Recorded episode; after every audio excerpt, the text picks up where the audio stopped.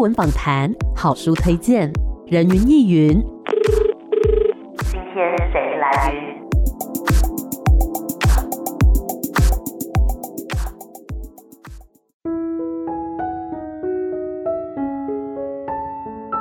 人云亦云，今天我来云，让我们欢迎陈浩仁。浩仁你好，Hello，艾米好。是我们这一次呢要来分享你的新的作品，也是第一本的诗作，对不对？对，嗯，名字叫做什么呢？爱人蒸他的睡眠。哪一个蒸啊？电锅的那个蒸。那请问一下是什么意思？因为我当时看到书名的时候，想说蒸睡眠又不是蒸馒头、蒸包子，为什么睡眠可以蒸呢？在我寄第一批书回家的时候，我妈也问我同样的问题，就是 那个你朋友都在问我说，这个为什么要叫爱人蒸他的睡眠，到底是什么意思？嗯，因为大家都会使用电锅，对，然后电锅其实是现在台湾人家庭里面很常见的一个东西，嗯，那。电锅这个东西的特性就是，你最好在煮饭前先按下去，然后你煮完饭它会自己跳起来，这样。对，所以它是一个有时间性的一个电子产品。嗯，然后它又不太安静，它有一点嘣嘣嘣的声音。嗯，所以你在使用这个东西的时候，它又没办法很快速，不是你要十分钟蒸完饭，它就会十分钟蒸好。嗯嗯嗯。所以它其实有一点顽固，但又有一点可爱，然后有一点专注，有点慢。嗯，然后有点手工艺的这种感觉，嗯，所以我就把这个意象拿来，像是有一个对象，他可能是一个爱人，那他可能在从事一件事，可能是睡觉，或者是另外一些。很专心的事，但就像电锅一样，你知道它在持续，然后它在酝酿一件什么事情，嗯、然后那件事情有一天会跳起来，但在现在这个阶段，它还在进行，然后我们最好不要打扰它，这样。嗯，所以就是把电锅的功能，或者说它会呈现出来的那个样貌，套在爱人的身上，像他是正在准备一件事情。对。嗯，那想要问浩仁，最一开始就是写第一首诗的时候，是在几岁呢？大概国中二年级上下，很早哎、欸。因为那个时候主要是中学时代有一些校园文学奖嘛，嗯嗯，然后国文老师就会邀请大家在国文课的时候交一个作业，然后他统一拿去投稿这样，嗯，所以在那个时候刚好就开始尝试写作。嗯、那当然一开始就是进程大家都是差不多的，只是后来觉得哎，好像诗是一个可以尝试的领域，就慢慢的往了新诗这个方向前进这样。对啊，因为像是文体有这么多嘛，小说、散文、诗，为什么偏偏对于诗是最有感觉的呢？因为我以前也补过作文班，嗯，然后作文班老师就问大家说，哎，大家觉得什么最难写？然后我就回答小说，嗯，那后来发现大家都回答诗啊，而且我想说，小说是一个需要结构的东西，它架构要很清楚，嗯、然后你要拉很多明确的线，然后有很多人物，还不能把他们弄得很面目模糊。对，这件事情对我来说是一件技术性很高的事情。嗯嗯嗯，但是诗对我来说就比较纯粹，它可以是。我一个人想到的事情，然后把它写出来，这件事情其实就成立。嗯嗯嗯，我觉得他们各自有自己困难的地方。那像浩仁，你本身是就读东海建筑系毕业的，对不对？是。嗯，那我想要问说，其实诗啊跟建筑，我觉得它是两个很不一样的东西。因为诗它是那种有点缥缈抽象，但是建筑它就是很实实在在在那边，然后你摸得到、看得到它的。那你觉得就读建筑系对于你的诗创作有什么样的影响，或是相反的，这个写诗对你在建筑的一些设计啊、想象有什么样的影响呢？因为我是大学部的时候就读东海建筑，嗯，那我在前一两年的时候其实过得非常的痛苦，嘿，为什么？因为。就像刚刚提到，其实我中学时代就已经开始做文学创作，嗯，就大量的训练到了使用文字这个部分的脑袋，嗯，但进到建筑系之后，大家讲求或者是用来沟通的其实是图像化的语言，对，用图来跟即使不是中文使用者都可以沟通，嗯，那这其实构成了一种新的呃思维方式跟表达方法，嗯，所以在一开始我熟悉文字的。这个状况下，其实要重新转换一套表达语言，其实是不容易的。这样，嗯、但我后来也觉得蛮幸运的，是因为建筑这个专业领域也不是很多人都有参与。嗯，那像文学创作啦，或者是像诗创作这种，在当代已经这么多呃厉害的作家都已经有参与其中的这样一个领域来说，能够发展出一种新的观点或者是新的。介入这个语言的模式，其实也是一种新鲜也有趣的体验。这样，嗯嗯嗯。那像是比如说你在建筑系的时候，你们不是要做一些那种设计吗？你会把吃的那种意象或是想法加进去吗？它应该怎么样融合呢？其实我在整个大学的期间也一直在思考类似的事情，嗯，但这件事情要说的很 detail 的话，其实不太容易，嗯、因为毕竟文学是一种符号，对，然后正是建筑有它的材料，就是它没有那么容易的可以很好的被放在一起。但其实我觉得文学其实提供了一种想象。当你在直接面对一片空地，或者是面对一片白纸的时候，你所能够想象出来的生活方式，或者是人跟人之间互动的关系，其实很大幅度的决定了你可以让这个设计往哪里去。这样，嗯，那这一次出了这个新的作品《爱人真他的睡眠》嘛，可以来帮我们的听众朋友介绍一下整本诗集有没有一个核心概念呢？会选刚刚提到“爱人真他的睡眠”这一句诗句拿来当做诗集的题目，也是因为他其实帮这个诗集做了一个我觉得蛮好的提点，就是他有一个对象，嗯、那个对象可能是一个爱人，嗯，然后这本诗集其实都是以情诗为主，这样算是一本很扎实的情诗集，嗯，然后有睡眠出现在诗题上，其实他也。某种程度上代表了一种安静的感觉，就是这不是一本非常激烈然后冲动性的诗集，它是一本像睡眠一样安静的，然后像针一样是缓慢但是持续的。嗯，所以在编辑这本诗集的时候，其实也是。把我在从中学以来一直到研究所毕业这段时间创作过的情诗，然后用对待爱情不同的角度来做分级，所以里面就有快乐一点的部分，然后有悲伤一点的部分，然后把它们分级排放在一起。这样，像一开始有一集是热牛奶，对，那热牛奶就是用来助眠的东西，嗯，所以其实热牛奶这一集就是比较缓慢，然后比较悠长，有点像初恋的一两个月的那种感觉，啊、就是。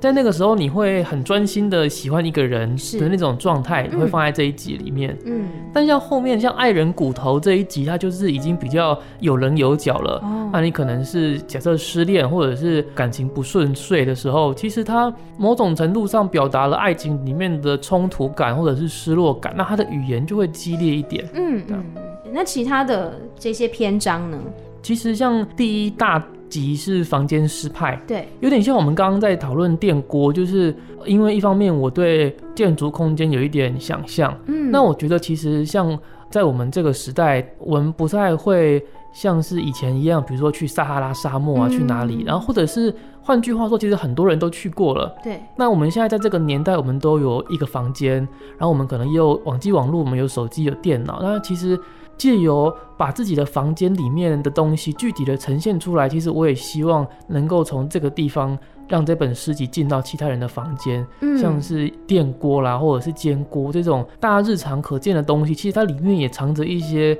关于爱情或者是生活的一些深层的意涵在里面，我觉得如果可以找到我自己的房间里面的珍贵的东西，那它可能也会藏在大家的房间里面。这样，嗯，就是我觉得生活当中有很多的东西，应该说所有的东西，它可能都藏有诗意，但是我们未必过去有去发现它。那其实，在房间诗派这个篇章当中，有很多呢是在讲一些比较日常生活的这个风景这样子。那另外还有其他像是一张翻唱专辑，而且有挂号，请问挂号是什么意思？其实有两集是有挂号的，一个是翻唱专辑，然后另外一个是桌上的黑盒子。嗯，翻唱专辑其实五首诗作的题目都是诗人夏雨的诗集作品。对我来说，这很像某一种翻唱的概念，就是这个曲子是别人的，旋律是别人的，可是当今天有一个歌手他去翻唱它的时候，哎，你可以听出来。这首歌有一个来源，它起来有字，但是它今天又有一个新意，这样，对，它有点像是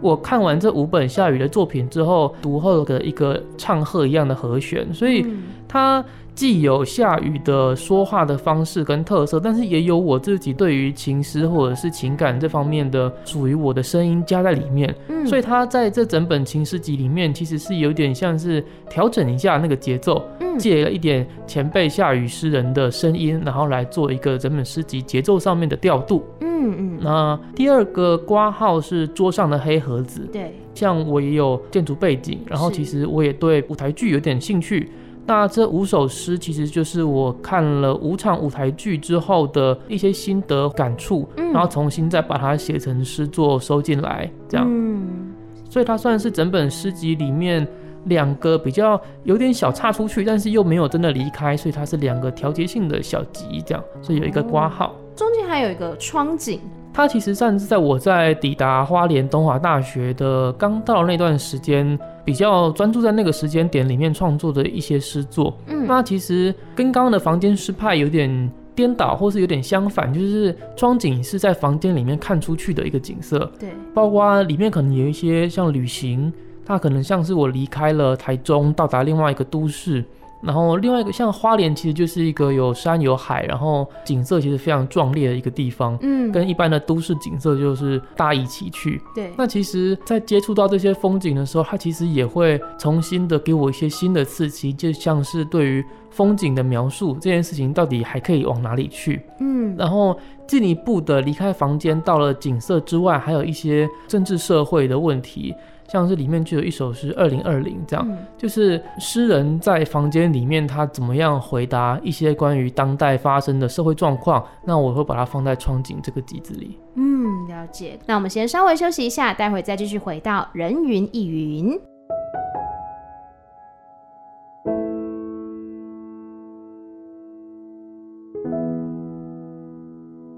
人云亦云，今天我们邀请到的是诗人陈浩仁。浩仁你好。你好，观众朋友大家好。是我们今天呢要聊聊浩仁的第一本诗作品，叫做《爱人真他的睡眠》。那刚刚呢其实已经有讲到各个篇章它所包含的一些风格还有内容。那接下来呢，我想要问浩仁的是关于写诗这件事情，就是你的诗作品啊，通常它会有一个特定的指涉对象吗？例如说某个人或是某件事，还是说你是先勾勒出一个意象，然后最后可能才去想说，哦，这可能可以代表什么？这会让我们想到一个很有趣的画面，是我在高中的时候，我的音乐老师就问我一个问题，就是你不是都在念书吗？你哪有时间谈恋爱，然后还写这么多情诗，这样，嗯、那这些情诗到底都写给谁？这样是。里面真的有那个你吗？那个你是谁？这样，我在高中的时候也对这个问题充满疑问，就是我我真的是在写给某一个特定的对象吗？一直到后来看了一些前辈诗人，像是杨泽老师或是罗志成老师的作品，他们都有一些很经典的对象，像是玛丽安啊，或者是宝宝这些，姑且称作人物或角色，一个受画者的对象。那其实他们就会提到说，像诗人或者是作家，其实他都会有一个虚拟但是理想的一个受者，就是我们既希望有一个人存在，像是一个他人一样，所以我们可以爱他，我们可以把我们的感情放在他身上，但另外一方面又希望他可以像自己一样，完完全全的理解我每一个刹那现在在想的事情是什么，就是我。我现在很开心，我现在很沮丧。嗯、那他其实作为一个说话的对象，他如果可以每一句话都听懂，那是一个非常完美跟理想的状态。嗯，所以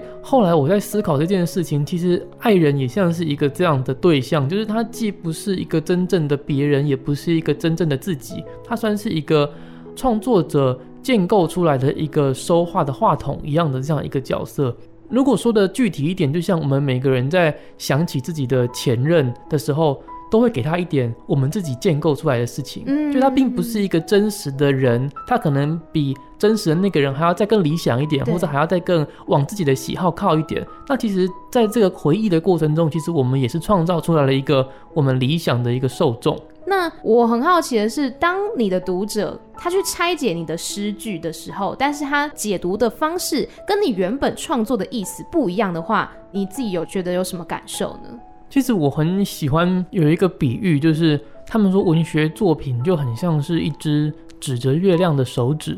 嗯，就是当我们在看到一个文学作品的时候，其实重点不是那只手，而是那只手跟你说你看的那个方向有月亮。嗯，那所以。读者就可以顺着那只手去看到那个月亮。是。至于大家看到的月亮是大的、小的、圆的、扁的，其实对我来说不是那么重要。当然，其实也重要，但那其实某个程度上是每一个读者自己心里面在意的、跟重要的那件事情。只是文学作品珍贵的是。他居然可以用各种千奇百怪的样貌，然后同时在跟我们说一件我们自己各自都秘密的在意的事情，这样，嗯、这是一件我觉得非常了不起的事。这样，嗯，那我们接下来呢，就要来请浩仁帮我们读一段他自己比较喜欢的一首作品。极限，爱一个人，手掌贴到地板，筋那么软，不觉得酸。真的蛮短的。对，我在读这首诗的时候，我觉得就很像在做瑜伽的那个画面，好像整个手这样贴到地板上。我先讲一下我自己的想法。我觉得爱一个人，你可以爱到连你的手掌都可以贴到地面，你可以为他付出这么多，全身心的打开来给他。即使我都做到这样子的动作，我也不觉得酸。就是我自己啊，会觉得说这个酸，除了是我身体上的筋肉啊不觉得酸，也是我不觉得心酸。这是我自己开心的，我愿意去付出去承受的。那你自己对于这一首诗的想法是什么呢？其实我觉得刚刚艾米讲的已经很贴切，在接到这首诗的核心这样，嗯、因为诗题叫极限嘛，对，就是其实我是一个坐姿体前弯弯不到多少的人，坐姿体前弯也好，或是瑜伽也好，其实它都是某种程度上在挑战身体的一种极限，对，就是我们到底可以把我们的姿势移动到哪里去这样。嗯、那爱一个人，手掌贴到地板，其实表示一种很接近地面的、很诚恳的状态，就是我没有要。去哪里？但是我很扎实的爱一个人，嗯、然后我付出我的全心全意，我手掌都可以贴到地板。嗯、然后这好像除了瑜伽老师例外，大家不是很容易做到的动作。嗯。但是在这个过程里面，其实一定会有很多不舒服，就是像是瑜伽也好，它就是基本上克服了那种不舒服，你会把你的身心移到一个专注的状态。嗯。那其实像这首诗一样，他说筋那么软，就是。我在那一刹那，我可能可以忘记我的筋其实很硬，我可能完全没有办法做到这个动作。但是因为爱一个人的关系，所以我克服万难，把我的双手都贴到地板，这样。嗯、而且因为很专注，然后因为只爱一个人，所以我说不定一点都不觉得酸，这样。嗯，这一首诗叫《极限》嘛，也许到后面你会发现，说为了爱一个人，或是为了爱你这一个人，我是可以没有极限的。玩具房，我总是这样想，是我把你借给他们，这让我想到许多我珍惜的东西，我的书，我的植物，我的狗，是我把你借给他们，在见到太阳的时候，我常常心碎。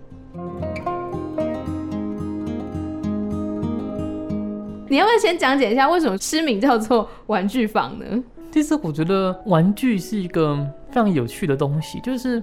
你要说它很珍贵吗？那其实可能买来的价格不高，嗯，但你要说它很珍贵吗？其实它是小朋友内心里面非常珍惜，可能大过一切的东西。对，更何况它还是一间房间一样大，就是它里面可能有很多很多的各式各样那个小朋友内心珍惜的东西。嗯，然后所以那间房间很很厉害，很特别，叫玩具房。对。所以这首诗里面就有很多珍惜的东西。诗里面讲到的是我的书、我的植物、我的狗。嗯，那这些东西其实，在我的想象里面，它有点广义的，变成是我珍惜的、我在意的、我不想要轻易的借给别人的东西，我都把它收在一个玩具房里面。嗯，然后这就像我的生活一样，我有一个我不想要随便跟别人分享，但是我很珍贵的一个角落。最后两句写到“再见到太阳的时候，我常常心碎”，是因为某一方面来说，再见到太阳的时候，有一种时间感，嗯，就是因为有再见到，所以就会有一开始见到的时候。嗯所以这中间隔了不知道几天，然后不知道隔了多久，所以在时间的移动的过程里面，你当然也有可能把你的东西借给别人，然后别人不珍惜它，把它弄坏了，或者其实也没有这么严重，就是时间过去，它就跟着时间一起过去了，这样。所以在很多时候很珍惜，或者是即使是最珍惜的东西，也有没有办法留住的时候，那它有可能只是时间过去了，这样，嗯，所以在见到太阳的时候，其实常常是心碎比快乐来得多的，嗯，了解。但是我也很喜欢我的解读，我自己在读的时候，我是没有想到时间这一块，但我是会觉得太阳它这么温暖，这么大，好像。我没有办法一个人去独占它，我好像必须要把它借给所有的人，所以这件事情让我感到心碎。你看，同样的文字，我们会有不一样的解读，但是我们都可以从中获得一些感动。那接下来呢，我想要问浩仁的是，就是你下一步的创作计划是什么呢？这样是不是很逼你啊？就是你才刚出第一本，然后就问你下一步创作计划。还好，因为像我刚进研究所的时候，我的指导教授就是也帮我写推荐序的宝云老师，嗯、就一直在问我说：“哎、欸，那你有没有除了情诗之外，要写点什么？”这样。对。那后来我们就聊啊聊，就觉得那不然还是来写一个跟建筑有关系的创作计划好了。嗯。所以其实我。这几年投了文化部的青年创作补助，有拿到一个二次竣工手册的补助计划。是，那内容大概就是在讲说，我因为有建筑系的背景，所以我去到台湾的大概六十个左右的房子，嗯、那我进去之后，重新把我。在那里感觉到的事情再写成诗，嗯，然后重新以一个大概极致的规模来发表，这样。嗯，那像刚刚你有讲到，就是其实很多一般人会觉得说诗好困难，很难读，或是很难接近。那你觉得像诗的美感这种东西，它是有办法去培养的吗？或者说一般人他应该怎么样去拉近他跟诗的距离呢？我写诗写到现在，我反而觉得诗其实是一种观点。像爱情这件事情，其实流行歌也写嘛，然后小说也写，电影也拍这样。嗯。但是每次你在看到一个新的作品，然后你会觉得，哎，他打到了我的时候，其实是因为我觉得他提供了一个新的观点，就是啊，你想到啊，原来爱情可以这样子写，嗯，原来爱情有一个这种向度的表达方法，对，是我以前没有看过的。像我第一集就是放房间失派的原因，就是因为电锅大家家里都有，对，所以我也想要做到一件事情，是把我自己的房间里面有的东西找到它的核心，然后表达出去。然后，所以每一个人在自己家里读到的时候，他旁边可能就有电锅，可能就有煎锅。这样，当你在读爱人争他的睡眠的时候，可以做的第一件事情就是去想。蒸这件事情带给你的意思是什么？有没有给你什么画面？就是你平常也使用电锅吗？那你使用电锅的时候，感觉到的跟你爱一个人的时候感觉到的有没有什么差异，或者是有没有什么相同？嗯，那其实在这个思索的过程里面，很轻松的就可以找到那首诗，其实。八九不离十的核心的位置，我自己是觉得啊，如果听众朋友们你在解读一首诗的时候，以前念书的时候都会有那种国文课本，下面会有赏析嘛，就算你的赏析跟那个课本上面写的不一样，我觉得也没有关系，就是你自己读了，然后你得到了感动，你得到一些启发，那就好了，没有什么对错之分的。那今天最后浩仁还有没有什么要来跟我们的听众朋友说的呢？其实我觉得可以跟大家来聊聊前面推荐序的部分，这样，嗯，因为其实也是感谢推荐的老师跟学长姐，让这本诗集遇到更多更多，就是原本可能遇不到的读者，这样。像宝云老师就有帮我写的推荐序，